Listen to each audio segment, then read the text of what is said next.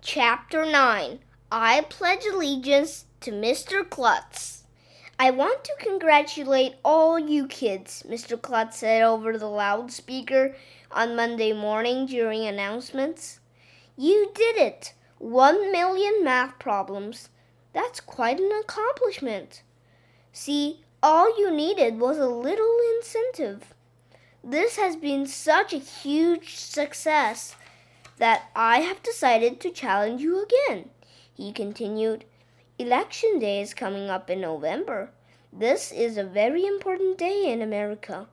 I think every child in the school should write an essay about what it means to have elections. And if you achieve this goal by election day, I will climb the flagpole in front of the school and recite the Pledge of Allegiance when I get to the top. I hope he doesn't hurt himself again, said Emily. I'll write my essay during recess, said Andrea, who always does everything the second any grown up tells her to instead of waiting as long as possible like a normal kid. Couldn't we just write one essay for the whole class? I asked Miss Daisy. That would be a lot easier. Mr. Klutz's voice came out of the loudspeaker again. I know some of you will ask if you can write a class essay. The answer is no. If you want to see me shinny up the flagpole, each student must write their own essay. That's my final offer. Take it or leave it. And I'll tell you what, when we have all the essays, I will send them to the president to read. Have a nice day. The thought of the President of the United States reading our personal words was pretty cool, I had to admit. Everybody finished their election day essays so quickly. We were done a week before election day. Some kids, like Andrea, even wrote two essays. On the morning of election day, all the students and teachers gathered on the grass in front of the school. Mr. Klutz came out of the door. He was wearing a red, white, and blue Uncle Sam costume. He also had on sneakers and one of those harnesses that lumberjacks use to climb trees. His leg was all better and he didn't walk with a cane anymore. We let out a roar when Mr. Klutz started to shinny up the flagpole. I was a little afraid that he was going to fall and break his leg or something, but he didn't. For a principal, he was a good climber. When he got to the top, we all recited the Pledge of Allegiance with him.